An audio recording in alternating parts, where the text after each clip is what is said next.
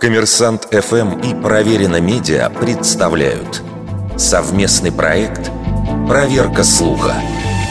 Правда ли, что гладиаторы перед поединком кричали императору «Славься, Цезарь! Идущие на смерть приветствуют тебя!»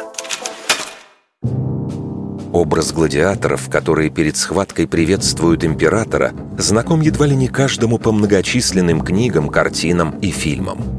Однако в античных источниках упоминания о знаменитом кличе обреченных на смерть крайне малочисленны. Его приводят лишь два автора – Светоний Транквил и Дион Касси. Причем оба они описывают одно и то же событие – инсценировку морского боя, устроенную императором Клавдием в 52 году на Фуцинском озере. Примечательно, что роль моряков в тот раз исполняли не настоящие гладиаторы, а военнопленные и приговоренные к казни преступники. Светоний пишет, когда бойцы прокричали «Здравствуй, император, идущие на смерть приветствуют тебя», Клавдий им ответил «А может и нет». И увидев в этих словах помилование, все они отказались биться. Дион Касси добавляет «Помилования они не получили, им было приказано сражаться как положено. Тогда они не вступали в бой друг с другом до тех пор, пока их силой не принудили биться по-настоящему.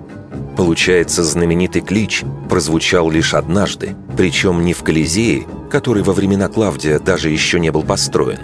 Как отмечает историк Гарри Леон, едва ли это приветствие было традиционным, поскольку уклончивый ответ императора вызвал смущение. При этом участниками поединка действительно были обреченные на смерть люди – и они могли обратиться к Цезарю в отчаянной надежде на помилование. Напротив, жизнь профессиональных гладиаторов стоила дорого, и в эпоху империи случаи, когда их заставляли биться насмерть, были крайне редки. Но красивый отчаянный клич, благодаря книге Светония, стал прочно ассоциироваться с древнеримскими кровавыми играми.